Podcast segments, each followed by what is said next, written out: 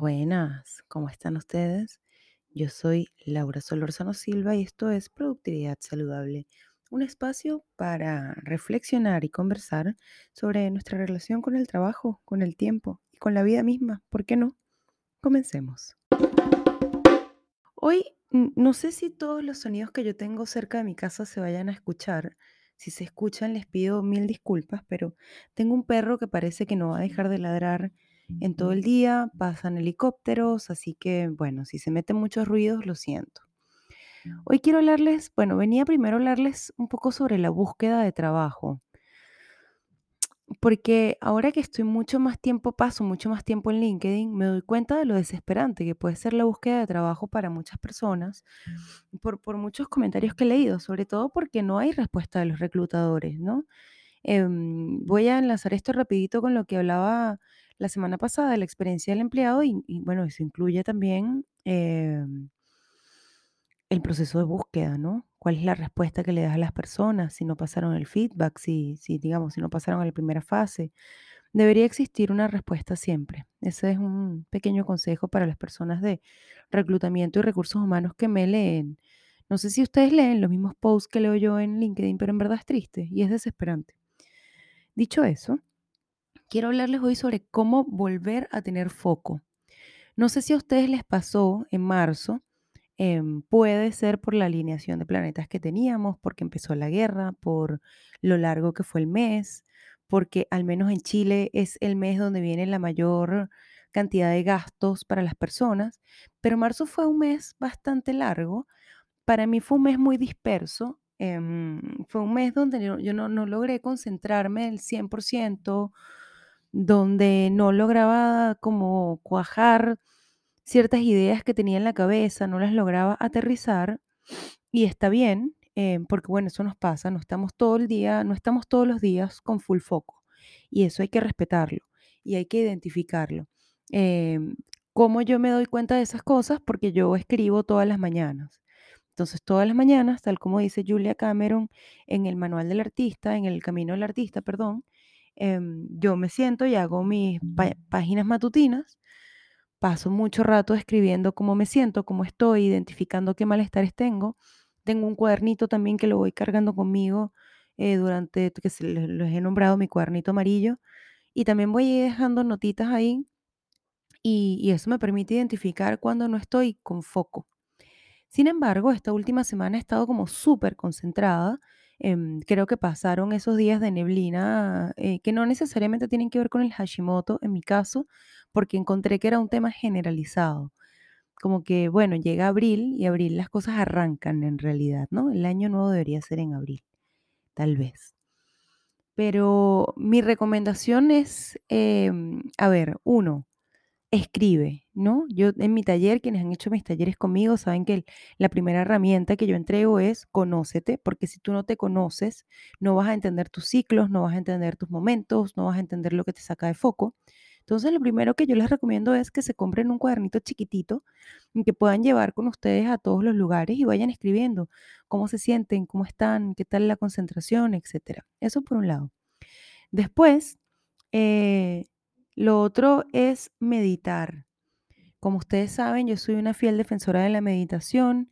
Hay un episodio con Erika de la Vega que adivinen que lo voy a buscar en este minuto mientras hablo con ustedes. Es un episodio donde Erika habla con una neurocientífica.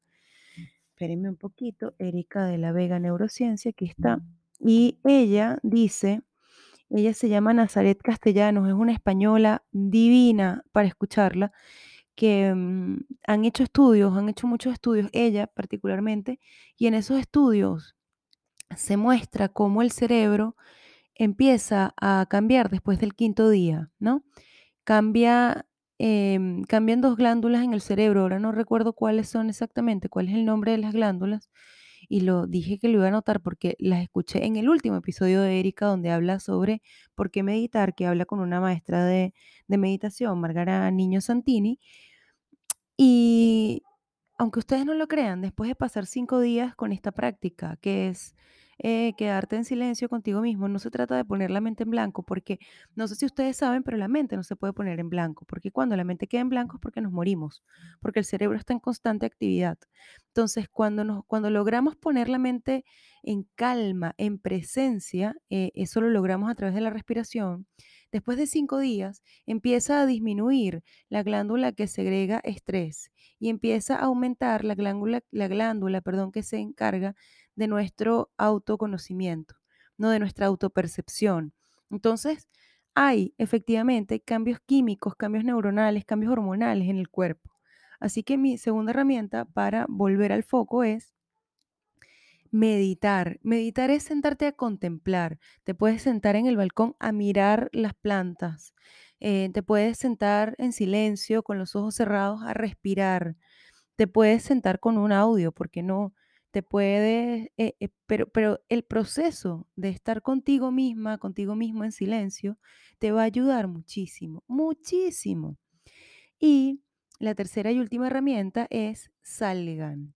Cuando ustedes se encuentren encerrados en ese no foco, en ese, en ese no hacer, en ese no, no actividad que necesitan hacer algo, tómense cinco minutos y salgan a dar una vuelta a la cuadra. No tienen que irse a pasear, eh, digamos, a hacer una carrera de 10 kilómetros.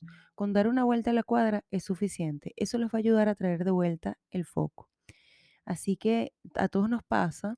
Yo, ustedes creerán que yo em, hago esto porque soy experta y la verdad es que este podcast es mi recordatorio a mí misma de cómo ser productiva de forma saludable. Y esto se lo escuché a Chiqui Bombón, también en Erika de la Vega, como ustedes sabrán, escucho mucho.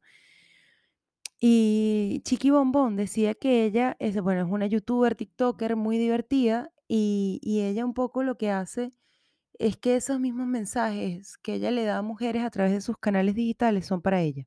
Lo mismo me pasa a mí, ¿no? Yo también me equivoco, yo también tengo días pocos productivos, yo, yo tampoco me hago caso siempre.